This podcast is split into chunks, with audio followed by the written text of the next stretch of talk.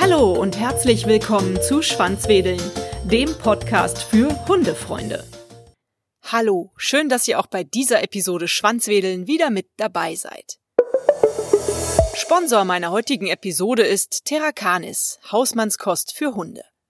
Als erster Humannahrungsbetrieb hat die Metzgerei Schäbitz im Jahr 2005, dem Gründungsjahr von Terracanis, die Sondererlaubnis der oberbayerischen Regierung erhalten, Tiernahrung herzustellen. Dies war nur möglich, da vom ersten Tag an ausschließlich Rohstoffe für die Produkte verwendet wurden, die echte Lebensmittelqualität besitzen und zum Zeitpunkt der Verarbeitung ebenso aufgrund ihrer Frische und Qualität offiziell für Humannahrungsprodukte verwendet werden dürfen. Damit haben Birgitta Ornau, die Gründerin von Terracanis und Hermann Schäbitz neue Maßstäbe in der Futtermittelbranche gesetzt. Nach Erlernen des Metzgerhandwerks und langjähriger Erfahrung in der bayerischen Familienmetzgerei Schäbitz sind Jens und Sven heute für die Produktion von Terracanis verantwortlich, denn Metzgermeister Hermann Schäbitz geht nach über 40 Berufsjahren in den wohlverdienten Ruhestand. Durch die europaweit stark steigende Nachfrage an Terracanis ist die Traditionsmetzgerei im Herzen von München an ihre Kapazitätsgrenze gekommen. Da für Terracanis die Qualität das oberste Gebot ist, werden die Menüs ab sofort in der neuen Terracanis eigenen Produktion vor den Toren Münchens produziert. Diese neue Produktion wurde nach Lebensmittelstandards gebaut und wird nach diesen betrieben. Alle Terracanis-Menüs werden fachgerecht und meisterlich von Meisterhand hergestellt.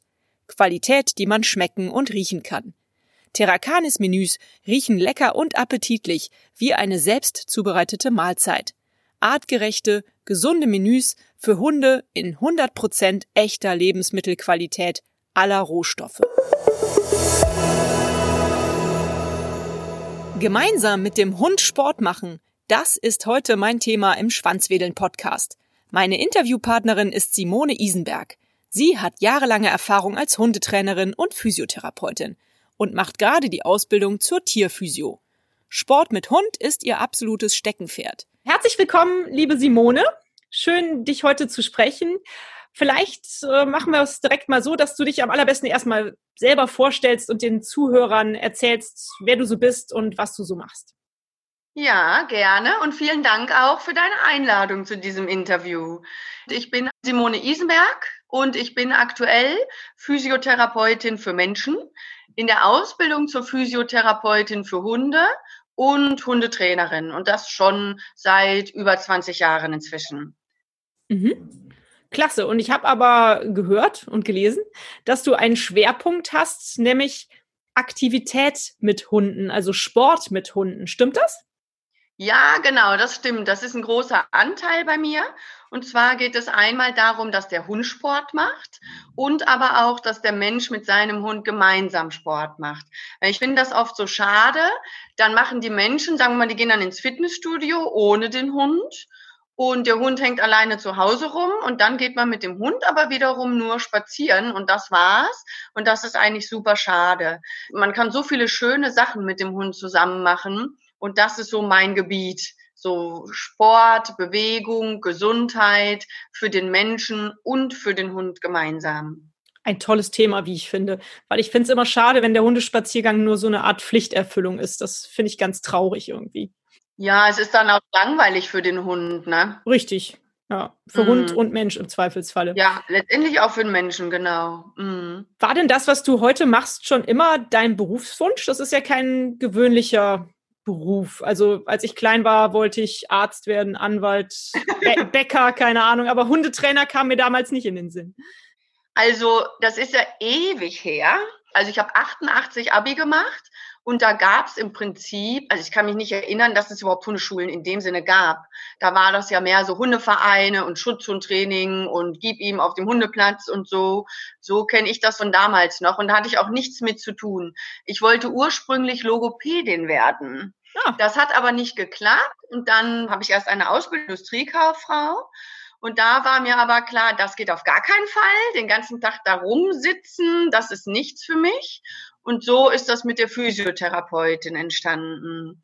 Hundetraining ist nur entstanden, weil wir selber einen Hund hatten, einen Hoverwart Und der ist sehr schwierig gewesen. Wobei ich gestehen muss, wir haben auch ungefähr alles falsch gemacht, was man falsch machen kann. Alles natürlich voller Enthusiasmus, aber eben leider falsch. Und dadurch ist der Hund sehr schwierig geworden. Und dann kam die Idee mit dem Hundetraining. Obendrauf sozusagen. Der Hund hat dich dahin gebracht.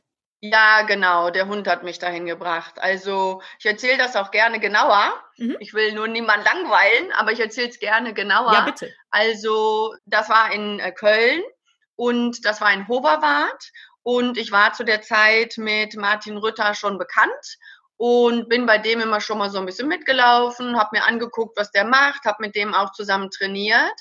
Aber das war halt noch so eine Zeit, da hat man, wenn der Hund nicht leinenführig war, halt an der Leine geruckt. So war das halt damals, ne? Und dadurch haben wir viele Sachen einfach nicht gewusst und ich habe wirklich einiges falsch gemacht. Und daraus wurde die, Sandy hieß die Hündin und die war dann wirklich mit zwei, drei Jahren echt gefährlich für Menschen und auch für andere Hunde. Und dann habe ich einen holländischen Trainer kennengelernt, den Jan Niebuhr. Und den habe ich im Prinzip auf Schritt und Tritt verfolgt habe ganz viel mit dem trainiert und habe dadurch nochmal so die andere Seite kennengelernt, das Psychologische und das Coachende im Hintergrund. Und diese Kombination aus dem Training mit Martin und aus dem Training mit Jan, das war mega, mega spannend. Und Martin hat dann zu der Zeit schon Training gegeben und hat mich irgendwann mal gefragt, sag mal, willst du jetzt vielleicht mal die Stunde geben? Ich habe heute echt keine Lust. Und dann habe ich so gesagt, was, ich soll Hundetraining geben? Kann ich doch gar nicht. Dann hat er gesagt, ach, du weißt deutlich mehr als jeder Kunde, den ich habe. Komm. Und dann habe ich gesagt, na gut, dafür fährst du mein Auto waschen. Und den Deal haben wir gemacht. Und das war die längste Hundestunde in meinem Leben, weil ich war eigentlich völlig überfordert und habe gedacht, oh Gott, was mache ich jetzt mit denen, was mache ich jetzt mit denen? Aber den Kunden hat's gefallen. Ja, und das war dann der Einstieg. Aus dieser einen Hundestunde wurden dann mehrere, wurde ein Tag, wurden zwei Tage. Dann kam ja das Franchise von Martin dazu, das Dogs und so. Ja, und dann war es natürlich die erste Staffel, weiß ich noch, eine Coach für alle Fälle und dann Fälle eben mit E. Das war ja so die erste Serie. Und dann boomte das so wild. Also wir haben jeden Tag zwölf Hundestunden gegeben, so ungefähr. Wow. Also ja, und so kam das dann, ne? Verrückt. Mhm. Dazu habe ich ein paar Nachfragen. Und zwar, ja. eure Hoverwart-Hündin, habt ihr die dann noch in die richtige Richtung gecoacht bekommen, dass sie dann nachher wieder ein richtig toller Hund für euch war? Also es hat sich ganz, ganz viel verändert. Aber es war immer so, dass ich vorsichtig war. Also ich habe jetzt eine Golden Retriever Hündin und bei der muss ich im Prinzip bei gar nichts vorsichtig sein. Die ist freundlich, wirklich zu jedem, zu Mensch, zu Hund, die ist super einfach. Und diese Entspannung hatte ich mit dem Hoverwart nicht. Mhm. Also die fand vor allem andere Hündinnen am Ende noch ziemlich blöd und alles andere ging eigentlich gut. Und es war für sie so, wenn ich die Dinge unter Kontrolle hatte, dann war sie 1a. Also ich hatte die auch im Hundetraining dabei, ich hatte die in den Gruppen dabei. Aber ich habe ja auch in den Gruppen den Leuten gesagt, was sie tun sollen. Mhm. Und dadurch hat meine Hündin gesagt, ja gut, wenn Frauchen alles unter Kontrolle hat, brauche ich mich ja nicht einmischen. Aber auf Spaziergängen oder Freilauf oder so, da ist das ja schon mal frei eben. Und da hat sie dann gerne gesagt, oh, hier ist ein Sheriff gefragt, da muss ich jetzt mal einschreiten. Mhm. Und das ist bis zum Ende geblieben eigentlich. Ja. Dabei fällt mir gerade was ein, was man auch in der Kindererziehung eigentlich immer so als Ratschlag bekommt. Man sollte sich auch viel oder hauptsächlich auf seine Intuition verlassen, was die Kindererziehung betrifft. Ich habe es aber auch schon zum Thema Hundeerziehung gehört. Dann stimmt das ja aber definitiv nicht. Also klar, dass man in eine Hundeschule geht und dass ein Kind in eine Schule geht und so ist es ja auch normal. Aber bei vielen Dingen verlässt man sich ja in der Erziehungsfrage dann auf seine Intuition. Dann ist das manchmal auch falsch anscheinend.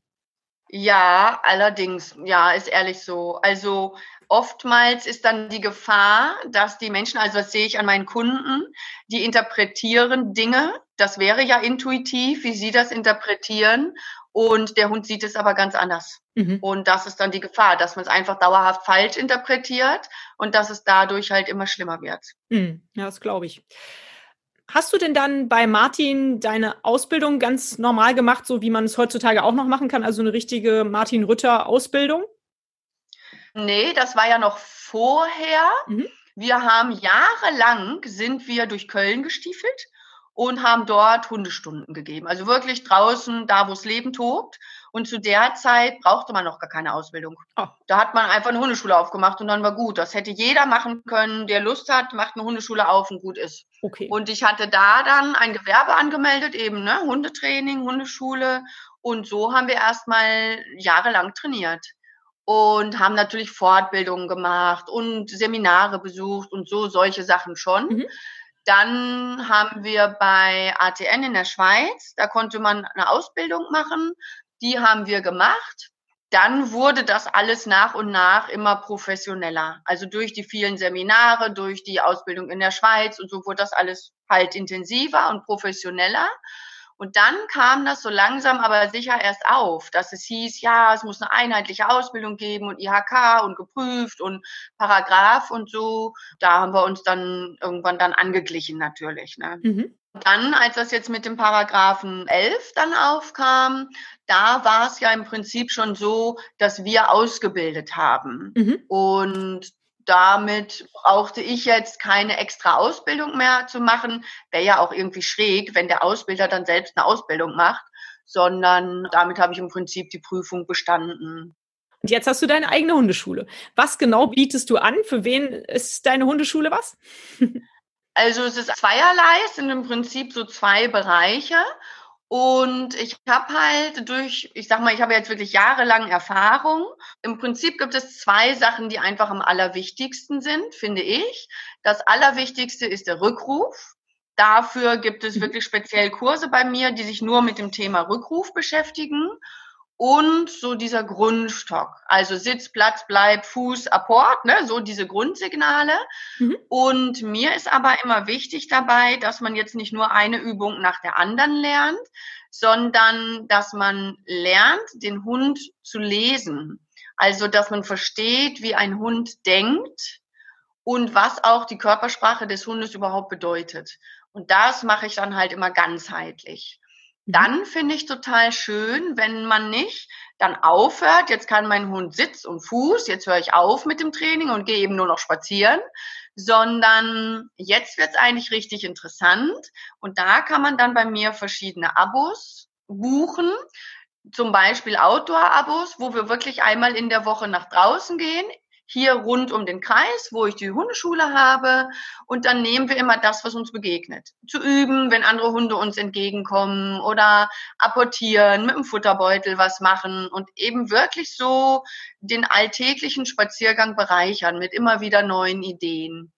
Das sollte dann im Idealfall ein ganzes Hundeleben eigentlich sein, dass man immer wieder mit dem Hund was Schönes macht. Ich sag mal, donnerstags um sechs gehe ich abends kegeln und freitags habe ich dann eben mein Hundetraining sozusagen, mein Hundespaziergang.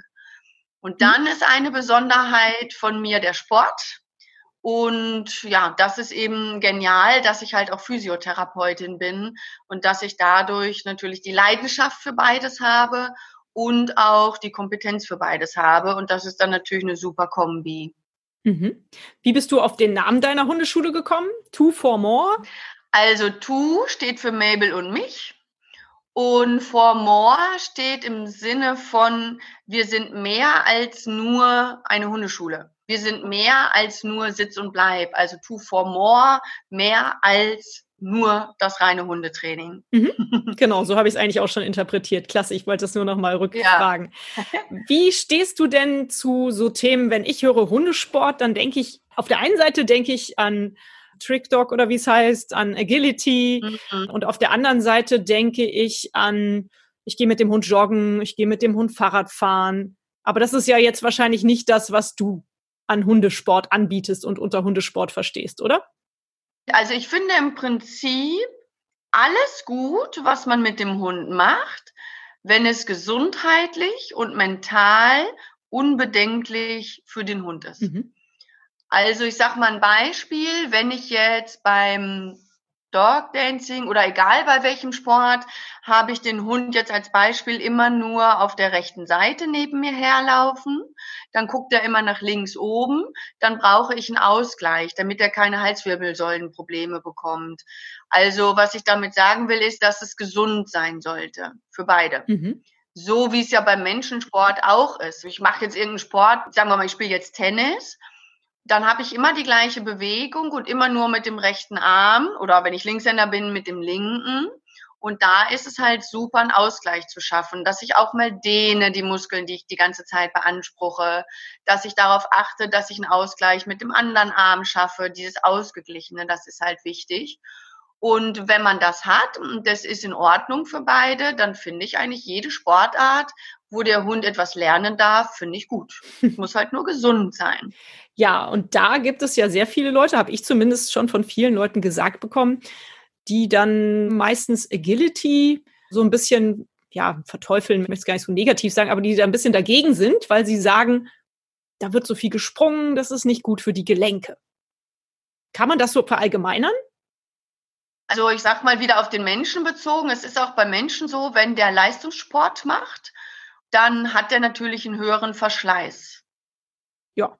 Und das ist bei Hunden tatsächlich auch so. Wenn die bestimmte Bewegungen jeden Tag vier Stunden machen, sag ich mal, dann ist dann natürlich auch der Verschleiß höher. Gut. Hm, was man aber schön machen kann, ist außer diesem Ausgleich, dass man auch eben guckt, dass die Geräte, im Agility sind ja Geräte, die man auch beansprucht, dass die vernünftig durchgeführt werden und nicht so boom, voll gegen die Wand und voll da drauf oder manchmal nicht im Flug schon drehen oder so, sondern dass man das eben wirklich ausgewogen trainiert. Trotzdem bleibt es so, wenn etwas sehr intensiv gemacht wird, ist der Verschleiß eben auch höher. Ja. Also ich bin auch niemand, der Wettkampfsport anbietet, mhm. sondern bei mir soll das mehr so Spaß sein mit dem Hund. Und was ich daran mag, ist eben dieses Genaue und dieses korrekte Arbeiten. Das ist wahrscheinlich, weil ich Physio bin. Ne? Die sind ja immer ganz pingelig, dass ja immer alles ganz ordentlich gemacht wird, die Physios. Ja. Und so ist das bei mir auch. Das mag ich halt, wenn das wirklich sehr genau wird, dann das Training. Mhm. Ja, über Physiotherapeuten brauchst du mir nichts erzählen. Meine Mama ist auch Physiotherapeutin. Ah, okay. ja, dann weißt du ja.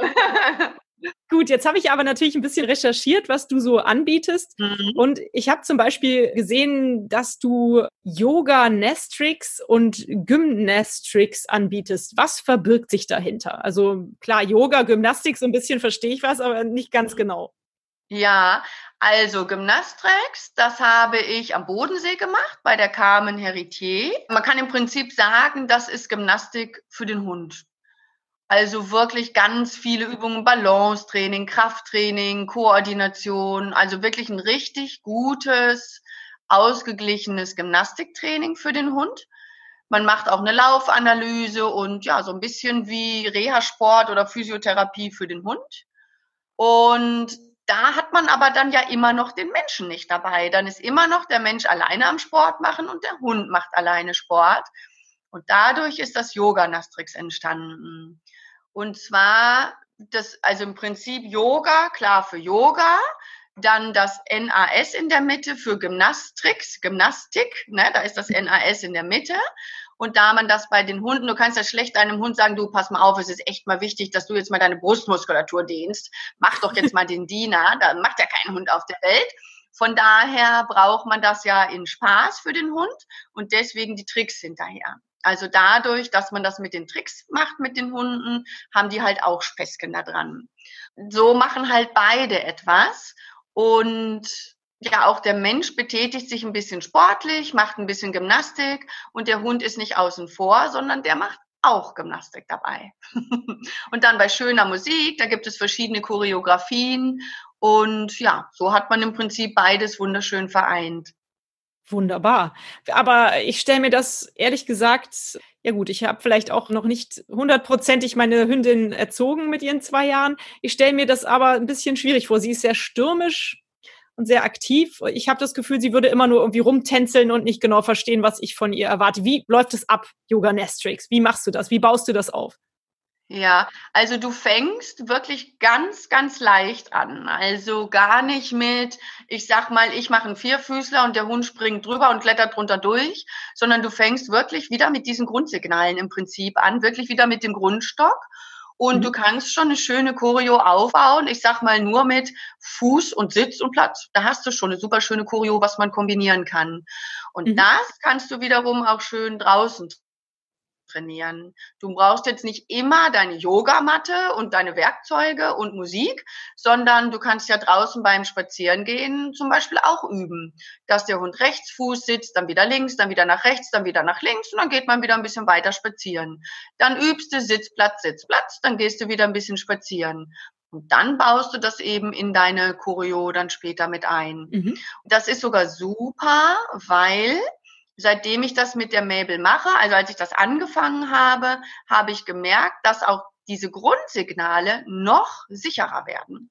Weil du musst nämlich auch vieles über die Stimme machen. Weil wenn ich das jetzt immer mit der Bewegung kombiniere und ich mache jetzt zum Beispiel eine Bewegung, indem ich die Arme nach unten nehme, dann kann es ja sein, dass der Hund denkt, ach ja, die Arme nach unten, das war ja down, ich soll ja ins Platz gehen jetzt. Aber eigentlich soll er vielleicht wegen der Choreo gar nicht ins Platz gehen. Das heißt, der Hund lernt dabei, dir wirklich gut zuzuhören und wirklich besonders gut auf deine Stimme zu achten. Und das ist wiederum für den Alltag draußen natürlich auch genial. Super. Das hört sich total spannend an. Was müsste denn jetzt ein Hörer oder eine Hörerin von mir, die das total klasse findet und interessant, was kann derjenige tun, um sowas zu machen? Sich bei dir melden, nehme ich an. Aber wenn er jetzt vielleicht nicht gerade in deinem Umkreis wohnt? Also ich bin gerade dabei, das Ganze online zu kreieren, weil genau das finde ich nämlich auch total schade, dass das ja so ein weiter Anfahrt ist oder dass man es halt nur machen kann, wenn man im Raum Gütersloh wohnt. Mhm. Und deswegen ehre ich das Ganze gerade online. Schön. Und dann kann man wirklich die Seminare online buchen und kriegt das dann auch wirklich Schritt für Schritt angeleitet, sucht sich eine Choreo aus, die man schön findet und da gibt es dann eben die Anleitung zu. Finde ich eine super Idee. Also mach das bitte. Ich denke, da ist die Nachfrage auf jeden Fall gegeben. Ja, das glaube ich auch. Jetzt hast du die ganze Zeit schon von Mabel erzählt. Ja. Vielleicht kannst du uns einfach mal ein bisschen mitnehmen in deine Hunde-Lebensgeschichte. Seit wann gibt es denn in deinem Leben die Hunde? Du hast ja eben schon gesagt, die Hoverwart-Hündin, die dich dazu gebracht hat, überhaupt Hundetrainerin zu werden. Gab es vorher schon Hunde in deinem Leben und was für einen Hund hast du im Moment? Also ich habe mit Hunden lange Zeit gar nichts am Hut gehabt. Wir hatten in der Familie einen Wellensittich, der hieß Pucki. Dann haben wir Kaninchen gezüchtet und die haben wir zum Teil mit Hand aufgezogen und, und, und. Also schon so ein enger Kontakt zu Tieren, aber nicht mit Hunden. Pferde ja, aber Hunde nein. Und im Gegenteil, ich hatte auch eher Angst vor Hunden, weil als Kind hat mich mal so ein Boxer umgerannt und so. Und ich meine, so ein Boxer ist ja auch so groß wie ein Kind. Im Prinzip ist das ja, als würde ein Pferd vor mir stehen. Und mhm. von daher war ich auch gar nicht so wahnsinnig hundeaffin. Und das ist irgendwie, weiß ich auch nicht, im Laufe der Jahre ist das entstanden, dass ich dann gedacht habe, oh, so ein Hund wird doch mal schön und so. Und dann haben wir damals uns völlig unbedarft auch einen Hund ausgesucht und hatten keine Ahnung von Hunden. Mein damaliger Mann hatte schon mal einen Hund, aber ich nicht. Und für ihn war klar, das soll ein echter Hund sein. Und für mich war klar, er soll schwarz sein, weil ich fand schwarz einfach toll. Wie so ein großer schwarzer Wolf, das hatte irgendwie was. naja, und dann stand die Auswahl zwischen Flat-Coated Retriever und Hoverwart. Das sind natürlich Welten, aber dadurch, dass wir keine Ahnung hatten, waren das für uns einfach beides nur schwarze Hunde. Dass die zwei völlig verschiedene Charaktere haben, war uns gar nicht klar. Und dann haben wir uns für einen Hoverrad entschieden. Dann haben wir auch später wusste ich natürlich, dass ein Flat natürlich viel einfacher gewesen wäre oder besser gesagt viel mehr zu mir gepasst hätte. Aber zu der Zeit wusste ich das nicht. Da fand ich einfach nur toll, einen großen schwarzen Hund zu haben. ja, und dann nach dem Hoverrad war es klar, dass der nächste Hund, wenn noch mal ein Hund, dass es dann ein freundlicher Hund und ein gut zu handelnder Hund ist. Mhm. Denn meine Frau hatte damals Angst vor Hunden. Und dann habe ich gedacht, okay, jetzt musst du das freundlichste Wesen nehmen, was du finden kannst. Ja. Und dann haben wir uns für einen Golden Retriever entschieden. Und das war auch absolut erste Sahne. Die Mabel ist einfach klasse. Schön. Die war allerdings als Welpe sehr ängstlich und auch mit ihrem eigenen Körper eher so ein bisschen überängstlich und übervorsichtig. Und da habe ich auch schon, ohne zu wissen, dass es jetzt Gymnastrix heißt, sag ich mal, oder dass es wirklich Gymnastik mit den Hunden ist, habe ich schon wirklich ganz, ganz viel mit ihr gemacht. Also angefangen Gymnastics to go, sag ich mal, mit Baumstämmen und alles, was einem im Wald sich so bietet, mhm. aber auch Balancetraining schon angefangen und all solche Sachen. Und das hat er total gut getan. Schön. Und dann habe ich gemerkt, wie schön das für Hunde ist. Und dann bin ich eben aufmerksam geworden auf Gymnastics und habe es dann, ich sag mal, in geordnete Bahnen gebracht. Mhm. Wenn du jetzt immer sprichst von Balancetraining für Hunde, auf einem Bein stehen die Hunde ja nicht. Wie machst du das? Also es fängt ja schon damit an, dass ein Hund über einen Baumstamm balanciert. Okay, ja. Und da sieht man oft schon, dass das dem einen oder anderen Hund schwerfällt. Mhm. Und was mir auch oft auffällt, ist, dass die Hunde zwar die Vorderpfoten sehr gut steuern können, die sehen sie ja auch, aber die Hinterbeine, die sind so da hinten irgendwo unter ferner Liefen und da haben die Hunde oft Schwierigkeiten, die dann zu koordinieren. Und deswegen macht es vielen Hunden tatsächlich schon Schwierigkeiten, einfach nur geradeaus über so einen Baumstamm zu balancieren. Und da fängt das Balancetraining schon an. Mhm. Und je schmaler der Untergrund dann wird, desto schwieriger wird es natürlich. Und da ist das Spannende, finde ich halt total schön. Die Mabel läuft inzwischen vorwärts über den Baumstamm, rückwärts über den Baumstamm. Wow. Wenn man sich einen Agility-Steg vorstellt, vorwärts drüber, rückwärts drüber oder durch ein Fußballtor durch. Das sieht man ja auf den Schulhöfen öfters, dass die dann so Löcher haben, diese Fußballtore. Da kann sie rückwärts durch. Also die können wirklich inzwischen ganz bewusst ihre Hinterbeine setzen. Und das ist natürlich dann, ja, das wird natürlich immer eine höhere Qualität, sag ich mal, und eine genauer, genau, genauere Genauigkeit sozusagen, die Hinterbeine dann auch wirklich so exakt zu setzen. Mhm. Und das ist alles ganz viel mit Balance zu tun. Schön. Du, das hört sich richtig gut an. Es macht richtig Lust, das alles mal auszuprobieren. Ja, das ist auch echt schön. Und man kann das bei sich selber dann natürlich auch ausprobieren. Das mache ich dann gerne immer mit Kunden, ja. bevor wir die Übung machen weil jetzt bei Yoga Nastrix zum Beispiel ist eine Choreo, da macht der Hund sehr häufig Sitz und Platz im Wechsel. Mhm. Und dann könnte man jetzt so denken, naja, mein Gott, Sitz und Platz, so schwierig ist das ja jetzt auch nicht. Aber man kann sich mal selber auf den Stuhl setzen und dann macht man mal zehnmal hintereinander stehen, sitzen, stehen, sitzen, stehen, sitzen und dann merkt man schon, oh, so oft hintereinander ist es doch nicht so easygoing, sondern das ist echt anstrengend. Auf jeden Fall. Und wenn man jetzt noch einen draufsetzen will, nimmt man ein Bein etwas hoch und geht nur mit einem Bein hoch vom Stuhl und wieder runter. Und spätestens dann ist einem klar, dass das echt schon Sport ist. Das ist schon Krafttraining tatsächlich. Auf jeden Fall, ja, das stimmt. Du, wenn ich mit dir so spreche, dann hörst du dich so sehr ja, du hörst dich fröhlich an, du hörst dich an, als ob du in dir ruhst. Äh, ich glaube, deine Arbeit macht dich so richtig glücklich, oder? Ja, auf jeden Fall. Das ist absolut mein Ding. Ich lebe eigentlich genau meine beiden Leidenschaften. Die eine Leidenschaft Fellnasen, Hund und die andere Leidenschaft eben Sport und Bewegung. Ja, so ist es. Schön, auch das freut mich, dass du da so das Richtige für dich gefunden hast. Das ist immer wieder schön, wenn man Leute trifft, die das so für sich sagen können.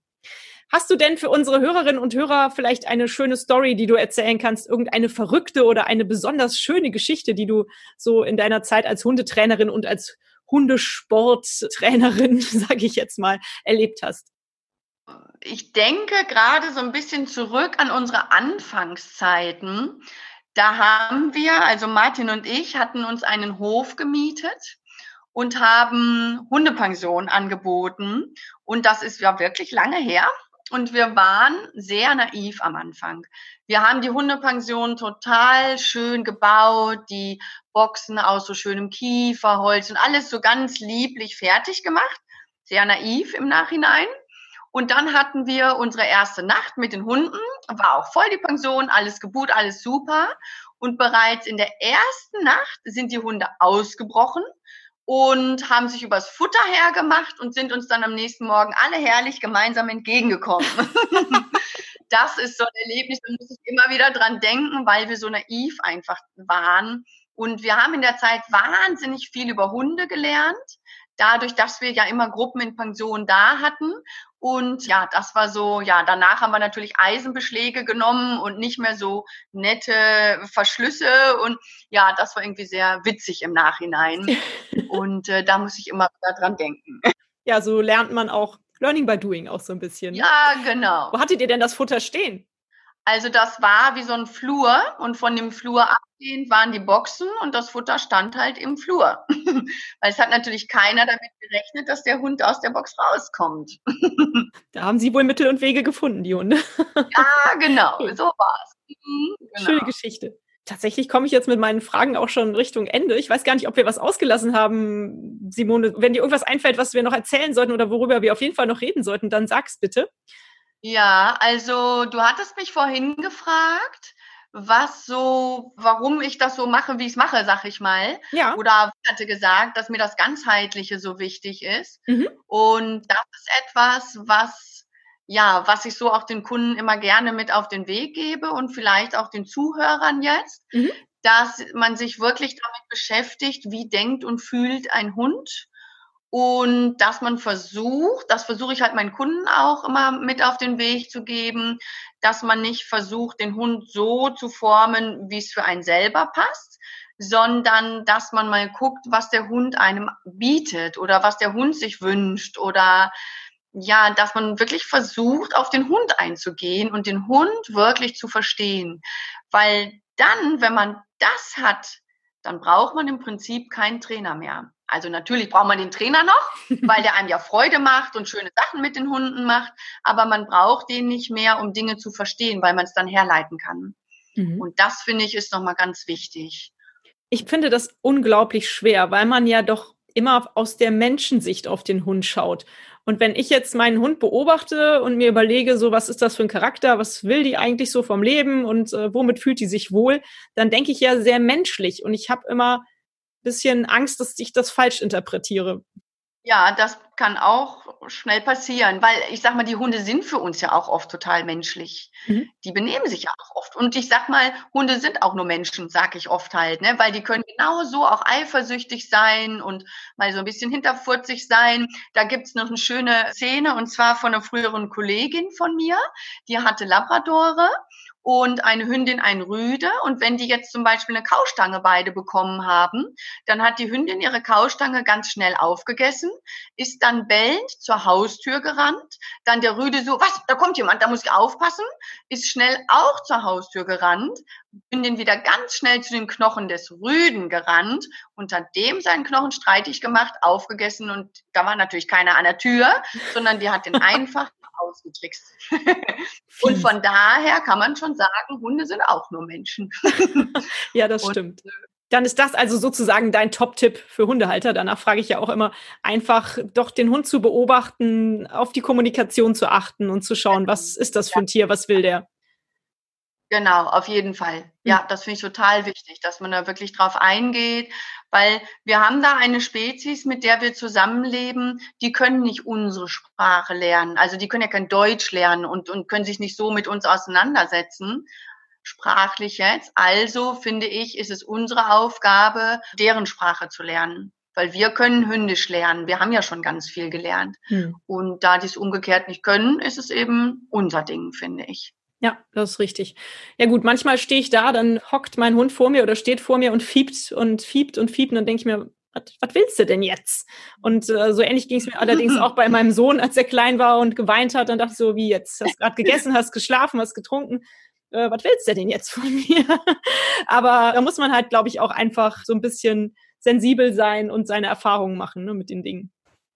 Genau, und vielleicht auch Geduld haben mit sich, dass man natürlich die Dinge nicht von heute auf morgen lernt, ob das Yoga Nastrix ist, ob das Leinenführigkeit ist, ob das die Körpersprache der Hunde ist, sondern dass man sich wirklich auch Zeit lässt, da Stück für Stück miteinander zu wachsen und sich da besser zu verstehen. Super, sehr schöner Tipp. Ja, klasse dann kommen wir eigentlich auch schon zum Ende des Interviews, wenn das für dich in Ordnung ist. Meine letzte Frage lautet ja. eigentlich immer ja.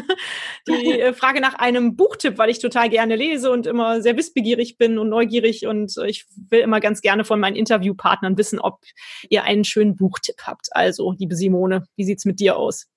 Ja, lass mich mal einen Moment überlegen. Buchtipp, Buchtipp, Buchtipp. Ja, dürfen es zwei Bücher sein? Selbstverständlich gerne. Okay, gut. Also, das eine Buch heißt Hundetraining mit Martin Rütter. Mhm. Da ist auch noch mein Lieblingsfoto drin von meinem Hoverwart und mir. Ach, schön. Da stehen wir auf einer Wiese und schauen uns an und die Leine hängt durch und das ist so Sinnbild für mich so das Ziel von Mensch und Hund, ein wirklich gutes Team zu sein und sich quasi ohne Worte zu verstehen. Ja. Und das sieht man, finde ich, auf dem Bild sehr schön. Aber der Tipp ist nicht nur wegen des Bildes, sondern weil das einfach ein sehr schön gut verständlicher Grundstock ist. Das ist sehr schön geschrieben. Mhm. Da lernst du sehr viel über Hunde, auch wie die denken schon und kriegst Übungen mit an die Hand, die man auch verstehen kann. Es gibt ja auch Biologen und Professoren und Doktoren, die Bücher über Hunde schreiben. Und manchmal ist das aber so, da brauchst du echt einen akademischen Titel, um das zu verstehen. Richtig. Und das ist bei diesem Buch gar nicht. Das ist sehr schön geschrieben. Das kann man richtig schön locker lesen. Schön. Und das andere Buch ist genauso schön geschrieben. Das ist vom Jan Niebuhr. Das heißt Natural Dogmanship. Mhm. Das ist der Holländer, von dem ich erzählt habe, dem ich da auf Schritt und Tritt verfolgt habe. Und da geht es noch mehr darum, wie Hunde denken und Dinge wahrnehmen. Da werden so einige Missverständnisse ausgeräumt, wie Menschen Dinge interpretieren und wie es dann wirklich ist. Und das ist auch so schön geschrieben, dass man es wirklich wie ein Roman locker lesen kann. Und das finde ich immer schön, dass man da nicht denkt, boah, da muss ich mir ein Wörterbuch daneben legen, Richtig. sondern dass es wie ein Roman einfach liest. Richtig. Und das ist bei beiden Büchern wirklich sehr gegeben. Schön. Ist das Buch von Jan Niebuhr in Englisch oder auf Deutsch übersetzt? Nee, das ist auf Deutsch. Mhm. Ja. Schön. Also Natural Dogmanship. Gut. Diese ja, genau. Bücher werde ich gerne in den äh, Folgennotizen verlinken, dass man da auch direkt draufkommt und sich die anschaffen kann, wenn man möchte. Und äh, dann bleibt mir jetzt eigentlich nur noch dir ganz herzlich zu danken für deine Zeit und für das wunderschöne Interview. Es war sehr kurzweilig und sehr schön, dir zuzuhören bei dem, was du erzählt hast. Und ich bin ganz gespannt auf deinen Online-Kurs. Dann werde ich auch mal Yoga Nestrix ausprobieren wollen. Das hört sich echt toll an. Ja, mach das sehr gerne. Und ich bedanke mich auch ganz herzlich für das Interview. Das war mein erstes Podcast-Interview, was ich gegeben habe. Und ich muss sagen, das macht riesigen Spaß. Gut, also vielleicht, wenn dein Kurs online ist, können wir ja nochmal telefonieren. Ja. ja, sehr gerne. Dann werde ich berichten von meinen Yoga Nestrix-Erfahrungen. Super. Simone, vielen lieben Dank und äh, bleib gesund in diesen verrückten Zeiten und bis bald, okay? Gleichfalls. Bis bald. Tschüss. Tschüss. Wer mehr über Yoga Nestrix und Simone erfahren möchte, findet alle Links natürlich in den Show Notes. Uns allen und unseren Liebsten wünsche ich vor allem Dingen, bleibt gesund und fröhlich. Hat euch dieser Podcast gefallen, dann teilt ihn doch mit euren Freunden und gebt mir eine 5-Sterne-Bewertung, denn nur so werden auch andere Hundefreunde auf den Podcast aufmerksam. Nun knuddelt euren Hund und gebt ihm ein Leckerchen und sorgt für ein Schwanzwedeln. Bis zur nächsten Folge. Wuff und tschüss.